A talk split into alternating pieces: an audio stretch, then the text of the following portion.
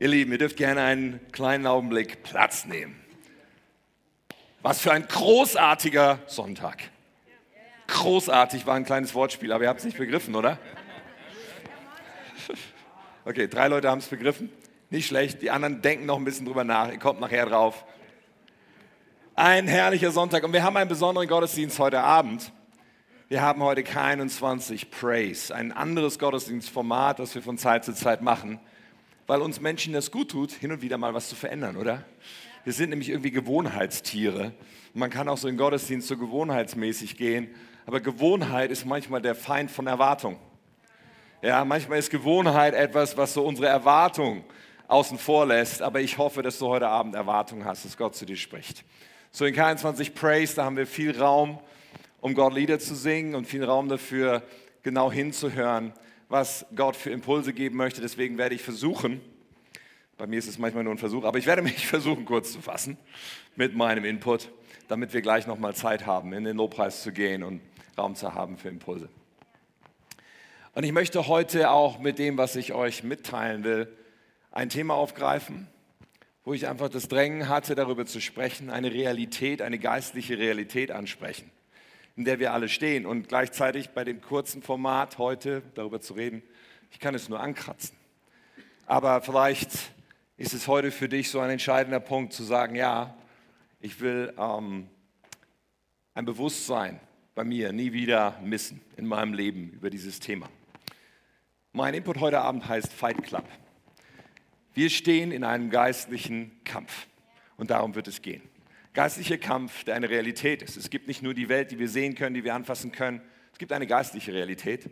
Und dort gibt es auch nicht nur irgendwie eitel Sonnenschein, sondern dort gibt es einen Kampf, der stattfindet, der letztendlich stattfindet um uns, um dich und mich. Ich möchte zwei Bibelstellen vorlesen und dann weiter hineingehen. Die eine steht in 1. Petrus 5.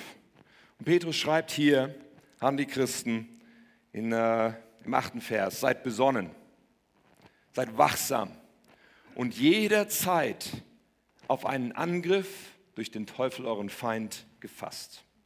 Wie ein brüllender Löwe streift er umher und sucht nach einem Opfer, das er verschlingen kann. Ja, seid jederzeit auf einen Angriff gefasst. Der andere Vers, den ich vorlesen will, oder zwei Verse stehen in Epheser 6, dort lesen wir 10 und 11. Noch ein Wort zum Schluss. Werdet stark durch den Herrn und durch die mächtige Kraft seiner Stärke. Legt die komplette Waffenrüstung Gottes an, damit ihr allen hinterhältigen Angriffen des Teufels widerstehen könnt. Alright. Vater Gott, ich bete einfach nochmal, weil ich so sehr möchte, dass dein Wort sich entfaltet in uns und dass wir Wahrheit heute erkennen, für unser Leben ergreifen, gute Entscheidungen treffen. Danke, dass du uns liebst. Danke, dass du tatsächlich der Sieger bist und dass wir heute äh, uns einklinken dürfen neu bei dir. Sprich zu uns. Amen. Ich habe in der Vorbereitung darüber nachgedacht, wisst ihr, Geschichte finde ich sehr spannend. Ich habe darüber nachgedacht, was so beim Zweiten Weltkrieg passiert ist. Oder vor dem Zweiten Weltkrieg schon oder im Jahr 1939. Da haben nämlich zwei der schlimmsten äh, Machthaber der Weltgeschichte einen Pakt miteinander geschlossen. Habt ihr vielleicht schon mal von gehört, nämlich Hitler und Stalin, den sogenannten Hitler-Stalin-Pakt. Dieser Pakt damals hat besagt, wir beide lassen uns in Ruhe. Also letztendlich das Deutsche Reich und äh, die Sowjetunion haben den Pakt geschlossen, wir greifen uns nicht an, ein sogenannter Nicht-Angriffspakt. Und Stalin ging wohl davon aus, dass er aufgrund dieses Paktes nun Ruhe haben würde. Sie haben sich Polen untereinander aufgeteilt, diese beiden Herrschaftsbereiche. Und Stalin ging davon aus, dass Hitler und das Deutschland nun einen Kampf und einen Krieg führen würden Richtung Westen mit Frankreich und England und so weiter. Und dass sie erstmal einige Jahre mindestens Ruhe haben würden. Aber dieser Nicht-Angriffspakt hat keine zwei Jahre gehalten, wie wir aus der Geschichte wissen, bis Deutschland dann ähm, sozusagen diesen Pakt missachtet hat und die Sowjetunion angegriffen hat. Warum erzähle ich euch das? Sind wir in der Geschichtsstunde heute Abend? Wenn ein unausweichlicher, eine unausweichliche Bedrohung da ist, ihr Lieben, können wir auf verschiedene Arten damit umgehen, oder? bei unausweichlichen Bedrohungen. Wir können auf verschiedene Arten sagen, das werde ich jetzt tun im Angesicht dieser Bedrohung. Aber das Dümmste, was wir machen können, ist zu sagen, ich ignoriere das einfach. Ich tue einfach so, als wäre das gar nicht da. Mir wird nichts passieren, es wird mich nicht betreffen. So wie Stalin das vielleicht, weiß ich nicht, ob er das so getan hat, getan hat, aber das Dümmste ist, die Bedrohung zu ignorieren. Und ich möchte heute ein bisschen darüber sprechen, weil ich glaube, es gibt eine Bedrohung, die tatsächlich uns nicht bange machen muss, aber die wir auch nicht ignorieren dürfen. Wir stehen in einem geistlichen Kampf und wir haben einen Feind, der tatsächlich uns vernichten will. Und ich möchte vielleicht damit starten, mal kurz klar zu machen, was will dieser Feind, was will der Teufel, von dem die Bibel an vielen Stellen spricht, was will er eigentlich erreichen? Und das sind drei Dinge. Das, was er am allerliebsten erreichen möchte, ist, dass wir unser Heil verlieren. Er möchte am allerliebsten erreichen, dass wir nicht in diese Verbindung, wenn du dein Leben Jesus anvertraut hast, wenn du gesagt hast, ich gebe dir mein Leben, Gott, ich gehöre dir, dann bist du ein Kind Gottes, bist du ewig gerettet. Der Teufel möchte am liebsten uns das rauben, kann er aber nicht. Niemand kann uns das rauben. Römer 8 sagt, nichts und niemand kann uns aus dieser Liebe Gottes reißen. Aber es gibt doch einen Punkt. Wir selber können irgendwann auf dem Weg die Entscheidung treffen, ich will das doch nicht mehr glauben. Und das ist ein Ziel, was der Teufel verfolgt. Er versucht irgendwie uns Zweifel und irgendwie uns Unglaube zu säen, sodass wir an irgendeinem Punkt vielleicht sagen, ah, Gott ist bestimmt doch nicht gut oder es gibt diesen Gott bestimmt doch nicht. Lass mich damit in Ruhe. Das ist das Ziel, was er auf jeden Fall gerne verfolgen möchte, weil wir noch nicht im Himmel sind, weil wir noch auf diesem Planeten leben. Nun, wenn der Teufel das nicht erreichen kann, er hat noch ein paar andere Dinge, die er gerne tun möchte. Zweitens, er möchte gerne zerstören. Der Teufel ist jemand, der es liebt zu zerstören. Er möchte alles Mögliche in unserem Leben gerne zerstören. Er möchte gerne Ehen zerstören. Er möchte gerne Freundschaften zerstören. Er möchte gerne Kinder, ähm, zerstören. Er möchte gerne Finanzen in unserem Leben zerstören. Er möchte gerne ähm, unsere Glaubwürdigkeit zerstören oder unsere Einbindung in Kirche zerstören. Er möchte gerne ähm, unsere Psyche zerstören. Und es ist gut, die Ziele zu kennen, okay? Ich will uns keine Angst machen heute Abend. Aber es ist gut zu wissen, was will dieser Feind eigentlich. Ein drittes noch, weil wenn ihm eins und zwei nicht gelingt, will er doch zumindest das dritte. Er möchte so gerne dich neutralisieren. Er möchte uns gerne neutralisieren. Weißt du was? Unser Gott hat einen Plan mit uns. Er hat eine Bestimmung für dein Leben. Du läufst hier nicht einfach so rum und hast irgendwie ein paar Jahrzehnte Zeit, hier abzusitzen. Nein, nein. Gott möchte, dass mit deinem Leben ein Unterschied passiert. Und wenn der Teufel uns unser Heil nicht rauben kann und wenn der Teufel es irgendwie nicht bewerkstelligt bekommt, in unserem Leben Dinge zu zerstören, dann will er zumindest uns neutralisieren, sodass wir möglichst Gott nicht dienen, dass wir möglichst nicht in unserer Bestimmung leben, dass wir möglichst nicht Teil von diesem großen Ganzen sind, was Gott tut, dass wir uns möglichst nicht einklinken mit unseren Begabungen und Möglichkeiten in das, was Gott gerne tun möchte und dass wir stattdessen ein Leben leben, was selbst absorbiert ist, was sich um uns selber dreht, was irgendwie sich selbst genügt. Und vermutlich kennen wir alle das ein oder andere Beispiel dafür. So, das sind die Ziele, die dieser Feind verfolgt. Und ich möchte jetzt quasi zu, ja, zu Beginn nicht mehr ganz, aber ich möchte eins unterstreichen. Wir brauchen keine Angst zu haben vor diesem Feind.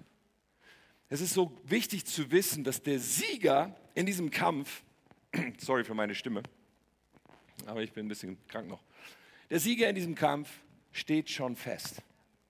Es ist nicht so, dass das noch irgendwie geklärt werden muss, und das ist was, was wir manchmal schwer verstehen, weil wir so sagen, Moment mal, wenn der Sieger schon feststeht, warum sind wir denn noch im Kampf? Moment, lass uns kurz darüber sprechen, weil wir brauchen eine Klarheit darüber, dass wir einen Kampf haben, dass wir auch noch angegriffen werden und gleichzeitig eine absolute Sicherheit darin, hey, der Sieger steht schon fest und das ist Jesus Christus.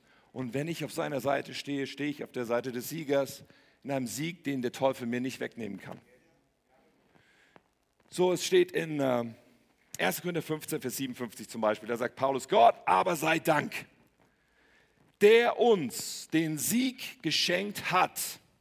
Das ist Vergangenheitsform, ganz bewusst. Der uns den Sieg geschenkt hat durch unseren Herrn Jesus Christus. Als Jesus Christus an dieses Kreuz ging, dort starb und dann, als er drei Tage im Grab gelegen hatte, von den Toten auferstand, war es vollbracht. Der Sieg war errungen. Und wenn du fragst, Moment mal, aber wie kann es denn sein, dass ich noch angegriffen werde, wenn, ich, wenn der Sieg schon errungen ist? Nun, da hilft mir wieder eine Analogie aus dem Zweiten Weltkrieg.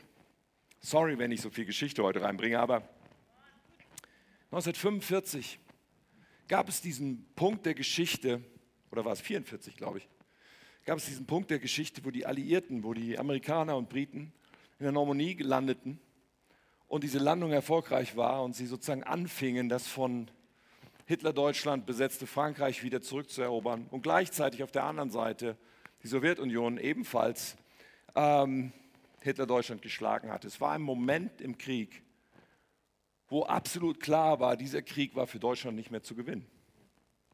Dieser Krieg war verloren. Aber es dauerte noch Monate, bis er zu Ende war. Es war ein Wendepunkt da. Es war die, die, die Übermacht des Siegers war so klar. Und doch wurde noch gekämpft. Und das ist eine Analogie, die mir hilft zu verstehen, wo wir hier gerade drin sind. Weil wir sind in einer Zeit, ja, und Gott lässt diese Zeit zu, weil er immer noch möchte, dass Menschen in dieser Zeit eine gute Entscheidung treffen, nämlich diese Entscheidung, ihr Leben ihm anzuvertrauen.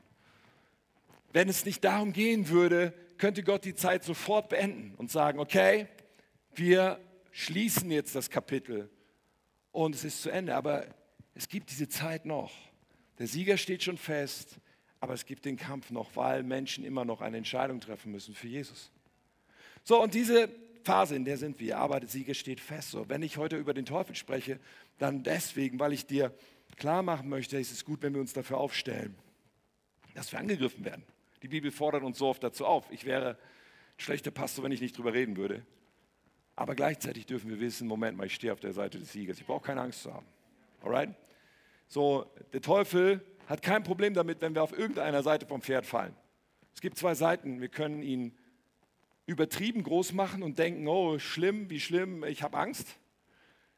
Damit kommt er ganz gut klar. Oder auf der anderen Seite ihn verharmlosen, ihn verniedlichen und als Haribo-Figur mit kleinen Gummihörnchen darstellen. Beides ähm, ist vom Pferd fallen. Beides führt uns nicht weiter, sondern zu verstehen, nein, da, da gibt es Angriffe und ich muss mich wappnen, aber Gott gibt mir dafür alles. Und ich stehe auf der Seite des Siegers, ich brauche keine Angst zu haben. Alright, so, wer ist der eigentliche Feind? Ich glaube, dass es eine mega entscheidende Frage ist. Und du sagst, du hast doch die ganze Zeit schon darüber gesprochen, wer der Feind ist. Ja, ja, hier so auf, auf, in einem Gottesdienst kann man das so ganz klar benennen. Aber in unserem Leben und in unserem Alltag kann das manchmal so ein bisschen diffus werden. Ich habe euch ein Foto mitgebracht und ihr werdet sofort erkennen, was darauf zu sehen ist, nämlich ein Stier in einem Stierkampf mit einem Torero. Dieser Torero, er reizt diesen Stier und er kämpft mit diesem Stier und hat in der Hand nichts weiter als ein dämliches Tuch. Und dieser Stier geht die ganze Zeit auf das Tuch los. Ich habe gelernt, dass es nicht daran liegt, dass das Tuch rot ist. Man sagt hier immer das rote Tuch und so weiter. Ja, es ist rot, aber der Stier geht nicht wegen der Farbe auf das Tuch los, sondern er geht wegen der Bewegung auf das Tuch los. Ja, er sieht das sich bewegen und das ja, dann kann er nichts anderes mehr sehen und geht immer auf das Tuch los. Dieser Stier vercheckt, wer der wahre Feind ist. Dieser Stier versucht die ganze Zeit, dieses Tuch anzugreifen. Und wie in unserem Leben, wenn du dich bekriegst mit deinem Ehepartner, wenn du in Spannung lebst mit deinem Kollegen oder mit deinem Chef, wenn du mit deinem Lehrer oder mit, deinem, mit der Person in der Schule, die immer so gemeine Sachen sagt, solche Probleme hast, wir können denken, das ist der Feind. Da, wo die Bewegung ist, da, wo die Gemeinheit herkommt, da, wo diese Person so unglaublich hart zu mir ist. Wir können glauben, dass das der Feind ist. So wie der Stier dieses Tuch für den Feind hat. Aber der wahre Feind ist der Torero. Und würde der Stier begreifen, wer der wahre Feind ist, hätte dieser Torero sein Leben verwirkt, oder? In dem Moment, wo der Stier das begreifen würde, ich meine, er würde ihn einfach aufspießen mit seinen Hörnern, der ist viel größer, stärker und schwerer als dieser Torero. Aber er verkennt, wer der wahre Feind ist. Und Paulus sagt das in diesem Kapitel von Epheser 6, wo wir paar Mal heute reinschauen, wo es viel um diese geistliche Waffenrüstung auch geht. Aber da steht in Vers 12 folgendes. Wir kämpfen nicht gegen Menschen aus Fleisch und Blut, sondern gegen die bösen Mächte und Gewalten der unsichtbaren Welt, gegen jene Mächte der Finsternis, die diese Welt beherrschen. Ihr Lieben, wenn wir unter Druck stehen, wenn andere Menschen etwas tun, was uns wehtut und was gemein ist, es hilft nichts, wenn wir zurückschlagen. Es hilft nichts, wenn wir in unserem Herzen Bitterkeit und Wut und Zorn immer weiter Raum greifen lassen und nicht vergeben. Es hilft alles nichts, weil sich das alles nicht gegen den wahren Gegner richtet. Wir kämpfen nicht gegen Fleisch und Blut. Es sind niemals Menschen, die unsere Feinde sind. Es ist niemals der Mensch, wo wir zurückschlagen müssen. Rache ist niemals etwas, was uns freimachen wird und was uns von Angriffen tatsächlich befreien wird. Es gibt eine andere Dimension, die wir erkennen müssen. Und sobald wir auf diese andere Dimension einsteigen und sagen, da darf ich kämpfen, da darf ich auf eine ganz andere Art und Weise ansetzen, werden wir erleben, dass der Feind sehr schnell keine Macht mehr hat. Deswegen ist es so wichtig zu verstehen, wer der Feind ist. Niemals Fleisch und Blut, sondern Mächte und Gewalten. Lass uns mal kurz darüber sprechen, wie dieser Feind angreift. Ich glaube, dass es eine zentrale Art und Weise gibt, wie der Feind angreift und dass es das Wichtigste ist, uns darauf zu konzentrieren. Der Feind, der Teufel greift an mit Lügen. Mit Lügen. Das ist ein zentrales Mittel. Er ist der Vater der Lüge, sagt uns die Bibel. Er ist derjenige, der die ganze Zeit versucht, Lügen abzuschießen auf unsere Gedanken, auf unseren Glauben, auf unser Vertrauen in Gott, auf das, was wir im Wort Gottes gelesen haben, es umzudrehen durch eine Lüge. Das ist die ganze Zeit, was er versucht. Weil wenn eine Lüge bei uns landet und wenn wir Gedanken, die Lügen sind, anfangen zu glauben, wird unser Glaube zersetzt sein. Wenn, ja, es wird unser Vertrauen unterminieren. So das ist, was er macht. Er kommt die ganze Zeit mit Lügen. Wenn wir diese Waffenrüstung Epheser 6, ich kann da heute nicht so reingehen, anschauen, dann sehen wir, dass die ganzen Teile, die da beschrieben werden, die allermeisten darum drehen sich um Wahrheiten bzw. geistliche Aussagen, die der Teufel versucht zu, zu attackieren.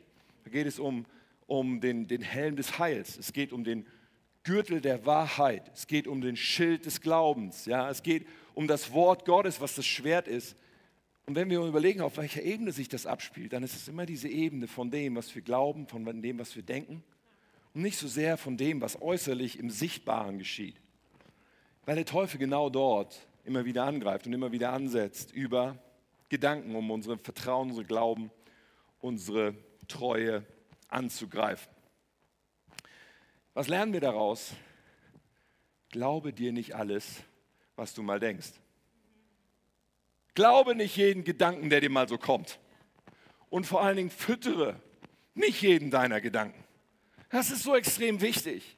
Weißt du, wir, wir denken manchmal irgendwas und dann fangen wir an, darüber nachzudenken und weiter darüber nachzudenken und zu fragen, ob das nicht vielleicht sein könnte. Und, und dann baut sich das immer weiter auf. Die Bibel spricht davon, dass sich Festungen in unserem Denken aufbauen können, wenn wir die ganze Zeit uns mit bestimmten Gedanken beschäftigen, die im Widerspruch zu dem stehen, was Gott sagt.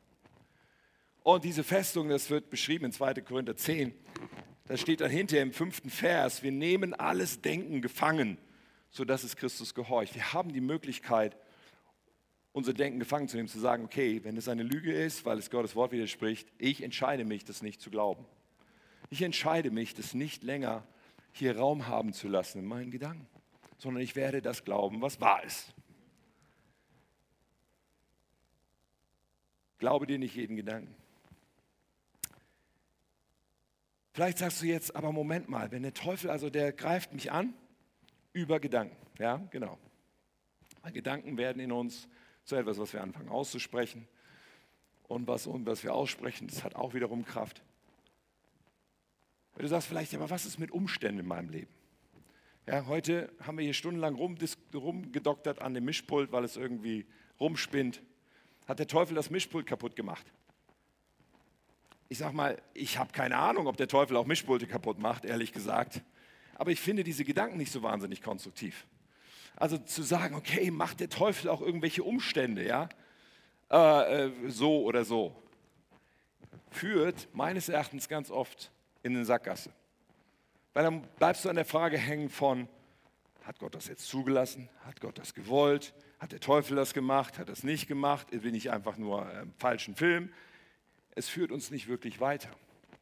Ich glaube, an der Stelle, was Umstände angeht, ist es wesentlich hilfreicher, uns klarzumachen, dass wir in einer gefallenen Schöpfung leben. Wir leben in einer Schöpfung, wo Dinge kaputt gehen, wo Menschen krank werden und wo wir sterben müssen, und zwar alle. Wir leben in einer Schöpfung, die nicht mehr so ist, wie Gott sie mal geplant hat. Gott hat keine Naturkatastrophen und keine Hungerkatastrophen geplant, auch keine Krankheit und kein Leid. Wenn du wissen willst, wie Gott es geplant hat, musst du ganz am Anfang in den ersten zwei Kapiteln der Bibel schauen. Dort ist der Paradiesgarten und alles ist perfekt. Oder du kannst ganz hinten in der Bibel schauen, ganz am Ende, denn dort wird beschrieben, wie es einmal sein wird. Wann? Wenn Gott wiederhergestellt hat, was er immer schon wollte. Wir leben in einer Zeit, in der vieles nicht so ist, wie Gott es will, aber Gott ist dabei, das alles wiederherzustellen. Und da sind wir in einem Prozess, wo wir uns einklinken können und sagen können, okay, ich möchte, ich möchte jemand sein, bei dem Gott Dinge wiederherstellen kann und möchte jemand sein, der mitbeteiligt ist an dieser Wiederherstellung. Das Wichtigste dabei ist, dass Menschen wieder in eine Beziehung kommen mit Jesus Christus, in eine Beziehung kommen mit Gott und dass wiederhergestellt wird, dass wir Kinder Gottes sind, dass wir eine Liebesbeziehung zu Gott haben, eine vertraute Nähe zu Gott. Und das ist die, der wichtigste Punkt auf Gottes Agenda. Wir wünschen uns manche andere Punkte wichtiger und Gott tut ja auch so viel Gutes und er heilt auch Menschen und er verändert auch Umstände. Aber der höchste Punkt auf Gottes Agenda, davon bin ich überzeugt, ist, dass Menschen gerettet werden. Wow.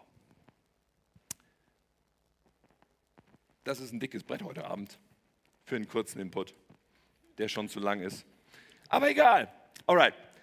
Ähm, ich möchte einfach so Mut machen, heute Abend, zu sagen, okay, ich mache mir klar, ich bin in einem Kampf, ich weiß, was der Teufel will, der Teufel greift meine Gedanken an. Und jetzt reden wir noch über eins, nämlich, was sind die wichtigsten Maßnahmen, die ich ergreifen muss? Okay? Was ist das Wichtigste, was ich tun muss in dem Bewusstsein dessen?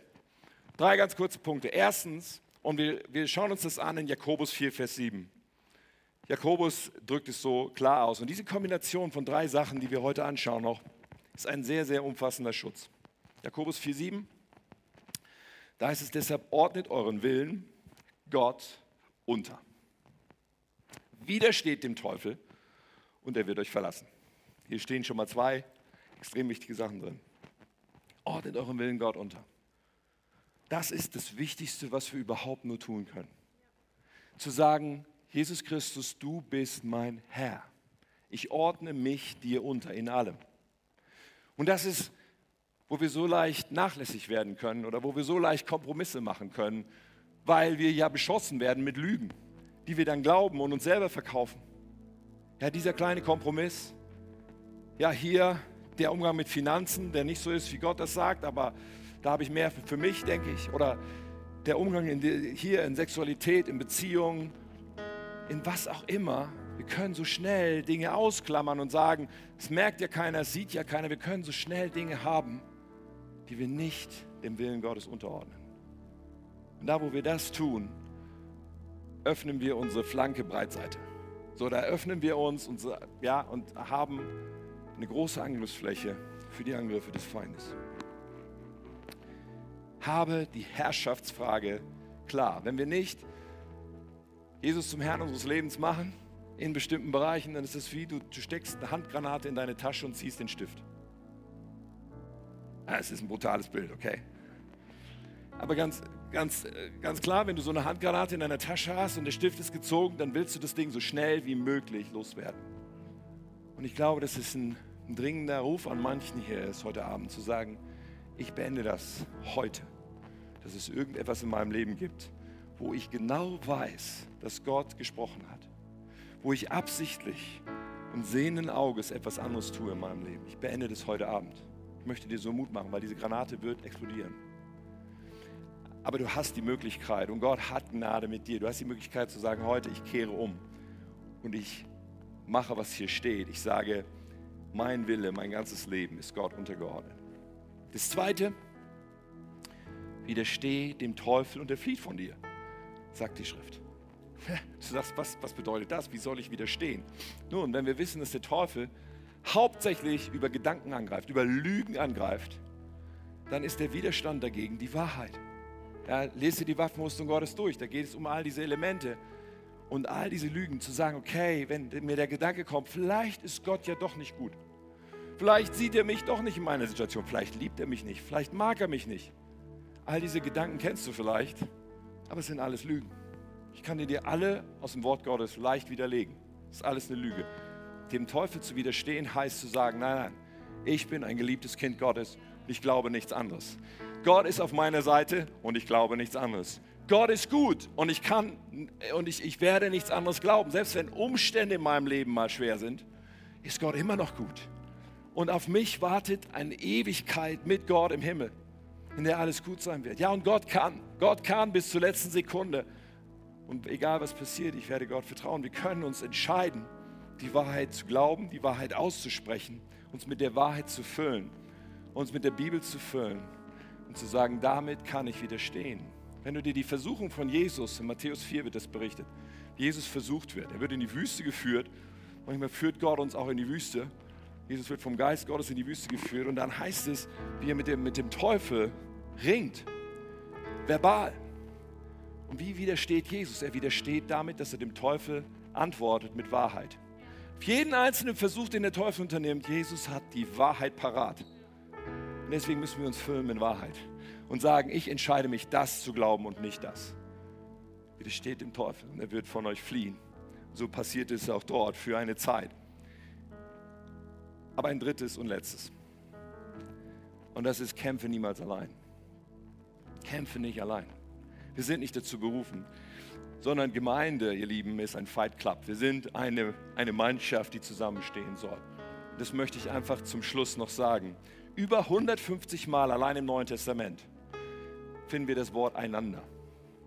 Liebt einander, dient einander, betet füreinander, tragt miteinander. Es ist so unfassbar häufig, weil das Neue Testament davon ausgeht, dass wir unseren Glauben zusammenleben. Es gibt dort keinen Raum zu glauben, dass man das auch ganz alleine schafft, sondern das ganze Neue Testament ist voll davon, dass es so wichtig ist, dass wir einander tragen und auch diese Waffenrüstung.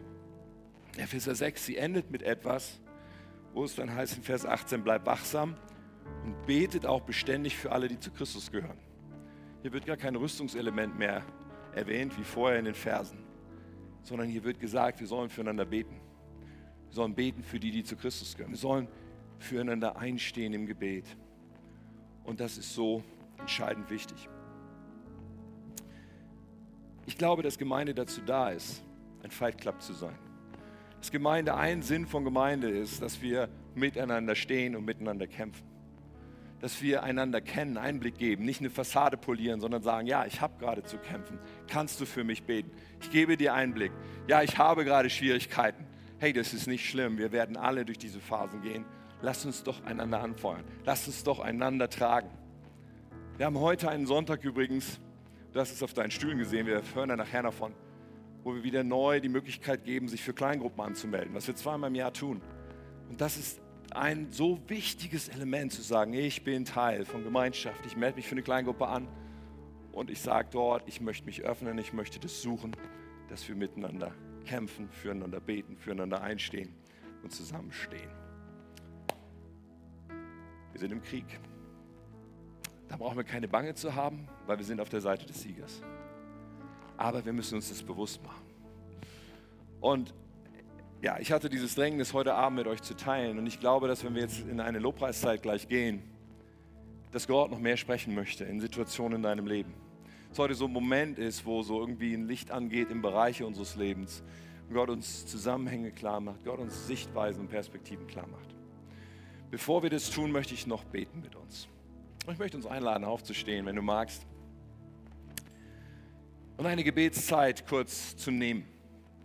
Und du kannst dich einklinken in dieses Gebet. Und ich möchte einfach beten mit uns, dass wir alle gemeinsam, dass wir sagen, ich will wach werden für den Krieg ich will wach werden für den Krieg. Sollen wir gleich beten? Dann können wir eine Entscheidung treffen und zu sagen, okay, wenn mir das oft nicht präsent ist, ich will, ich will in dieser Dimension denken und, und das damit rechnen, damit ich vorbereitet bin. Dann im Gebet wird es einen Moment geben, wo du sagen kannst, ich möchte die Herrschaft Gottes in meinem Leben klar ist, in allen Bereichen. Vielleicht gibt es diesen Punkt, wo du genau weißt, heute Abend solltest du einen Stopp setzen, heute Abend solltest du das Gott bringen und sagen, es tut mir so leid, dass ich gegen deinen Willen gelebt habe hier. Und es endet jetzt. Vielleicht sagst du, ich weiß nicht, ob ich das schaffe. Dann darfst du heute Abend das Gespräch mit jemandem suchen, gerne auch von unserem Team oder jemandem, dem du vertraust. Und sagen, ich möchte dir etwas bekennen, weil ich möchte frei werden. Vielleicht ist es heute Abend auch der Punkt, wo du anfängst zu widerstehen, was die Lügen in deinem Kopf angeht. Zu sagen, ich will das nicht länger glauben, was nicht wahr ist, weil ich will glauben, was das Wort Gottes sagt. Wir werden in dieser Gebetszeit all das tun. Und du hast heute auch die Gelegenheit, dich mit anderen zu verbinden und dich einzuklinken in Kleingruppe. Okay. Ich lade dich ein, dich mal auszustrecken. Dich mal auszurichten auf Gott. Ich bete, Heiliger Geist, dass du jetzt kommst.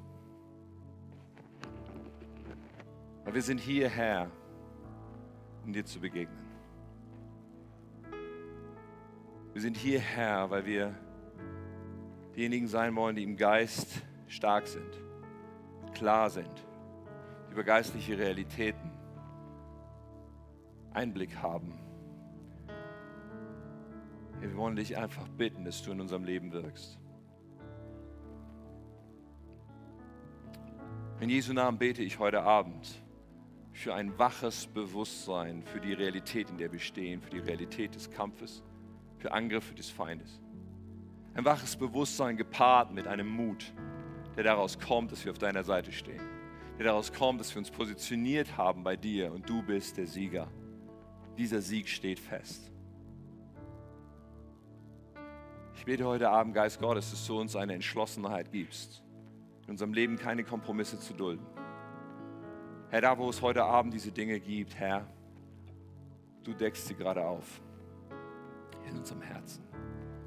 Wenn du aufdeckst, dann nicht um zu verdammen, wenn du aufdeckst, dann nicht um zu verurteilen, sondern weil du gerade jetzt einlädst zu sagen, kehr doch um, mein Kind. Kehr um. Kehr um. Gib mir doch das Steuer in deinem Leben. Lass mich doch Herr sein.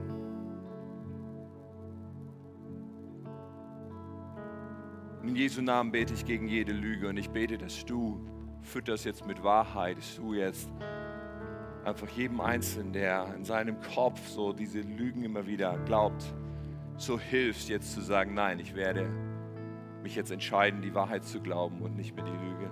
Ich bete, dass hier Wege beginnen der, der Veränderung, Wege beginnen der Erneuerung von Gedanken, Wege beginnen, wo Gedanken unter den Gehorsam Christi kommen. In Jesu Namen.